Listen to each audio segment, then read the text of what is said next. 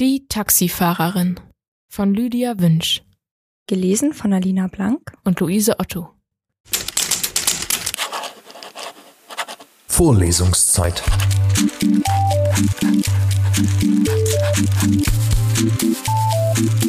Der Geschichten-Podcast für jede Gelegenheit.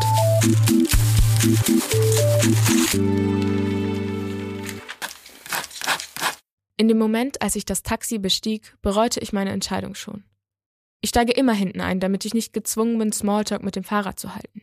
Auch wenn der niedliche blaugrüne Hinterkopf vor mir zugegebenermaßen etwas Verführerisches hatte. Darum war ich wohl eingestiegen. Mit dem zotteligen Hund, der mich auf der Rückbank mit lautem und geruchsintensivem Hecheln begrüßte, hatte ich allerdings nicht gerechnet. Ich hielt die Hand noch am Türgriff und überlegte mir gerade eine Ausrede, um wieder aussteigen zu können, als der Hinterkopf zu sprechen begann. Mürrisch und genervt zwar, aber irgendetwas lag noch in der Stimme. Etwas, das mich quasi in den Sitz zog. Einen Moment noch, ich bin gerade an einer echt spannenden Stelle. sagte der blaugrüne Schopf und blätterte eine Seite im Buch um. Das haute mich nun doch etwas um. Da saß ich nun ein bezahlender Kunde in einem Taxi und die Taxifahrerin hieß mich an zu warten, weil ihr Buch so spannend war. Ich blickte wieder nach links und glaubte den Köter grinsen zu sehen. Keine Ahnung, warum ich sitzen blieb. Wirklich nicht. Vielleicht war es diese Unverfrorenheit, die mich neugierig machte. Immerhin besser, sich über eine seltsame Taxifahrerin aufzuregen, als darüber nachzudenken, wo ich gleich hinfahren würde. Falls wir überhaupt jemals loskommen würden. Denn das Mädchen vor mir knabberte vertieft an ihren Fingernägeln, von denen der dunkelblaue Nagellack abbröckelte, und machte nach wie vor keine Anstalten loszufahren.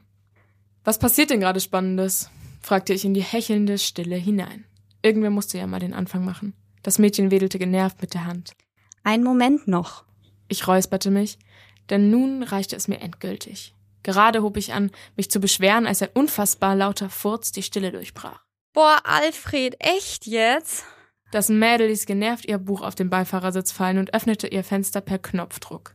Ich tat es ihr nach, denn es stank wirklich bestialisch. Mann, sorry, echt. Endlich drehte sie sich zu mir um und offenbarte ihre blitzenden grünen Augen sowie den rosanen Mund, der fast schon unverschämt voll war. Kein Wunder, dass sie sich um nichts schert, schoss es mir durch den Kopf. Bei dem Aussehen kann sie sich wahrscheinlich alles erlauben. Besorgt runzelte sie ihre geschwungenen Augenbrauen. Ist irgendwas daneben gegangen? Wie bitte? Naja, er ist schon älter und kann es nicht mehr so gut halten. Ich habe ihn erst mit elf Jahren aus dem Tierheim geholt. Auch alte Hunde haben ein Recht auf Liebe, finden Sie etwa nicht? Äh, was? Naja, hat er auf den Sitz gekackt. Widerwillig beuge ich mich zu dem Zottel hinüber. Dabei wurde mir fast schlecht von dem Geruch, den er verströmte. Ich glaube nicht. Sehr gut. Die Taxifahrerin startete endlich den Motor. Wenn ich losfahre, kommt frische Luft rein. Dann riechen Sie das gleich nicht mehr. Wo müssen wir denn überhaupt hin? Sie fragte das so beiläufig, als wäre das nicht der Grund, wieso ich ihr Taxi bestiegen hätte. Zum Nordfriedhof bitte. Was? Was wollen Sie denn da? Sie ratschte mit der Schaltung, dass es mir in den Ohren wehtat. Insgesamt fünf Anläufe brauchte sie, bevor sie den Rückwärtsgang endlich drin hatte. Ich schnallte mich an und sah nach hinten. Irgendwas sagte mir nämlich, dass sie es nicht tun würde, bevor sie losfuhr. Mein Vater wird heute beerdigt, sagte ich, und war erleichtert, dass sich niemand in unserem Rücken befand. Oh Gott, wie furchtbar. Das tut mir ja so leid. Durch den Rückspiegel sah ich, wie sich ihre grünen Augen augenblicklich mit Tränen füllten. Als hätte man einen Knopf angeschaltet. Ich war fasziniert davon. Er war lange krank, antwortete ich. Krebs. Es ist wohl besser so. Trotzdem, Sie haben Ihren Papa verloren. Schniefte sie etwa? Ich konzentrierte mich auf die Straße und genoss für einen Moment den frischen Wind, der durch das geöffnete Fenster hereinkam. Ist das überhaupt noch die richtige Richtung? Ach fuck, Sie sagten Nordfriedhof, oder? Plötzlich riss sie das Lenkrad herum und ich wurde gegen den Köter gedrückt, der mich nun bedrohlich anknurrte. Ich hatte Ostfriedhof angepeilt. Das Mädchen schüttelte lachend den Kopf. Wie konnte jemand seine Stimmung nur so schnell wechseln? Sie haben doch ein Navi, sagte ich und spürte, wie der Stress an meinen Nerven zerrte. Das ist leider kaputt und ich habe echt einen scheiß Orientierungssinn, muss ich leider gestehen. Wissen Sie zufällig, was der kürzeste Weg zum Ostfriedhof ist? Nordfriedhof. Äh, ja, meinte ich ja. Sie rollte mit den Augen, als hätte sie einen Grund, genervt zu sein. Ich zog an meiner Krawatte. Ich hätte doch auf meinen ersten Impuls hören und wieder aussteigen sollen. Also wissen Sie jetzt, wo es lang geht? Ich zog mein Handy aus der Hosentasche und gab Nordfriedhof ein. An der nächsten Kreuzung müssen Sie rechts, sagte ich. Und dann eine Zeit lang dem Streckenverlauf folgen. Ei, ei, Captain. Sie schnalzte mit der Zunge. Ich lehnte mich zurück und versuchte für einen Moment durchzuatmen. Einfach aus dem Fenster schauen und die Häuser an mir vorbeirauschen lassen. Nur für einen Moment nichts denken zu müssen. Also das mit ihrem Vater tut mir echt leid. Ich spürte sofort einen pochenden Schmerz im Hinterkopf. Schon okay, sagte ich und schloss die Augen. Merkte sie nicht, dass ich mich nicht unterhalten wollte? Von wo kommen Sie denn eigentlich? Offenbar nicht. Ich atmete hörbar aus und rieb mir den schmerzenden Hinterkopf. Vielleicht würde sie Ruhe geben, wenn ich so tat, als hätte ich sie nicht gehört. Äh, hallo, navigieren Sie noch? Ach verdammt. Ich setzte mich auf und starrte auf mein Handy. Weiter dem Streckenverlauf folgen, brummte ich. Was sind Sie eigentlich für eine Taxifahrerin? Kein Grund, uncool zu werden. gab sie unbeeindruckt zurück. Eine schlechte, das sehen Sie doch selbst. Sie lachte laut und schallend. Wider Willen regte sich etwas in meiner Magengrube, das mich vage an Leben erinnerte. Ich konnte mir ein spöttisches Lachen nicht verkneifen. Sorry. Sie wurde plötzlich wieder ernst. Ich sollte echt pietätvoller sein, wegen Ihrem Vater. Besorgt blickte sie durch den Rückspiegel zu mir hinter. Sie hatte wirklich unglaublich grüne Augen. Aber wieso hatte sie ihre Haare in diese unmögliche Farbe getunkt? Wollte sie sich hässlicher machen, als sie war?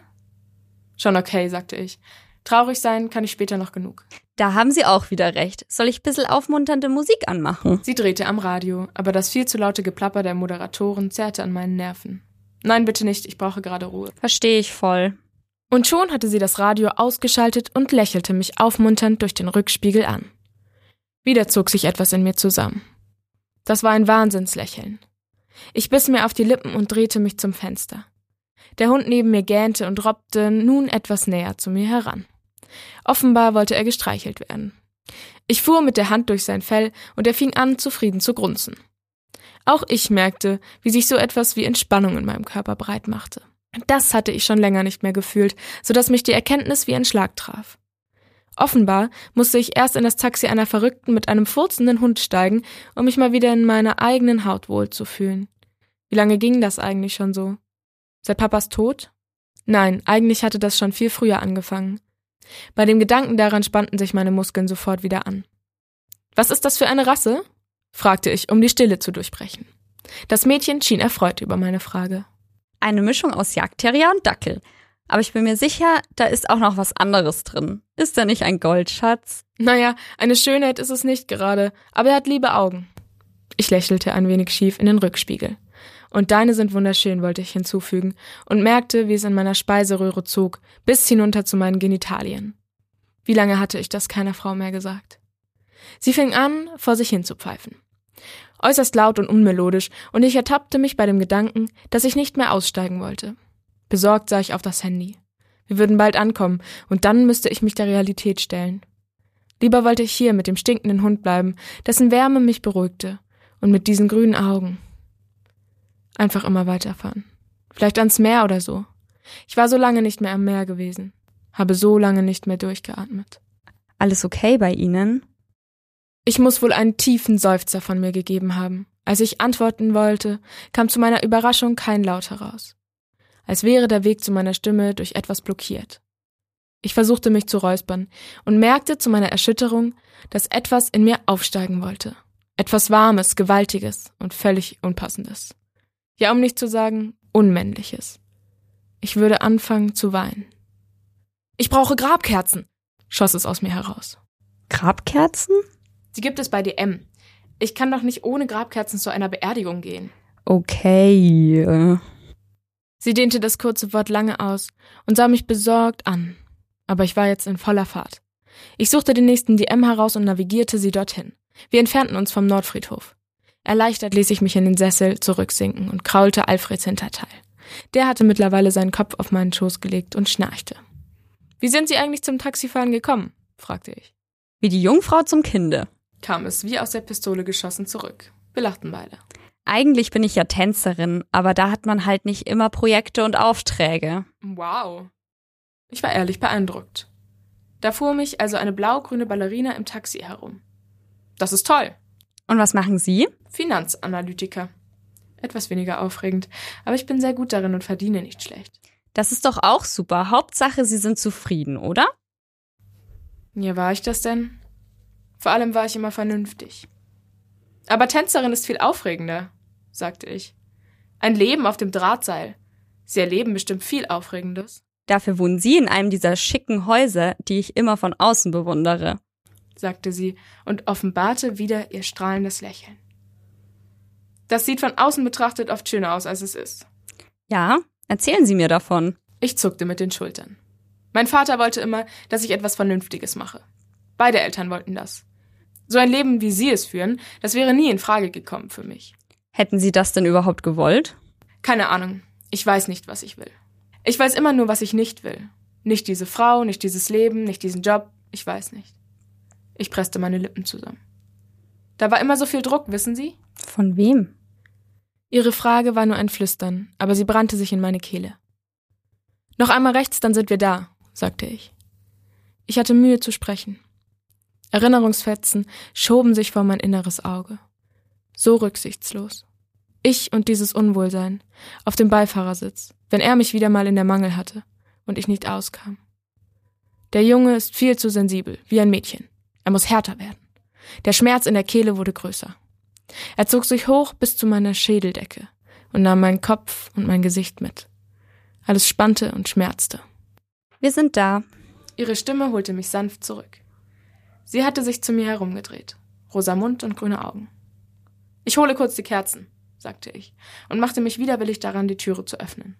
Alfred hob verwirrt seinen Kopf von meinem Schoß, als ich mich bewegte. Die Stelle, wo er gelegen hatte, fühlte sich nun kalt an. Ach, wissen Sie was? Sie schnallte sich ab.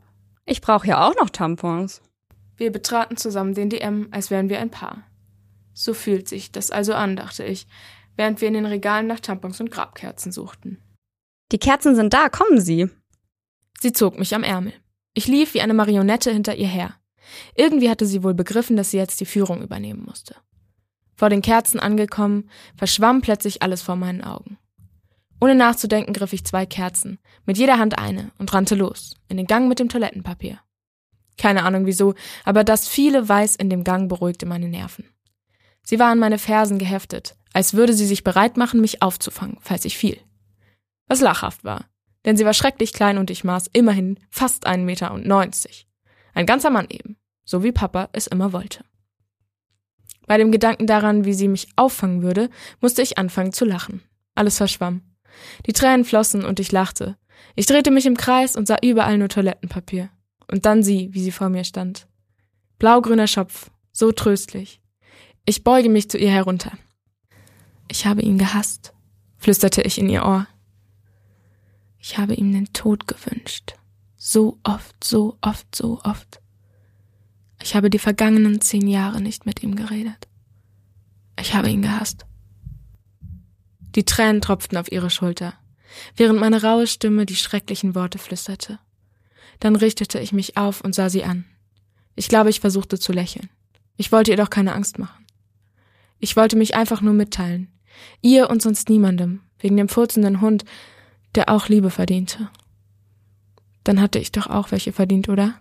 Oh Mann, sagte sie und plusterte ihre Backen auf. Mit einer Hand griff sie nach dem Regal mit dem Toilettenpapier als suche sie dort nach Halt, aber irgendwie schien es nicht richtig fest zu sein.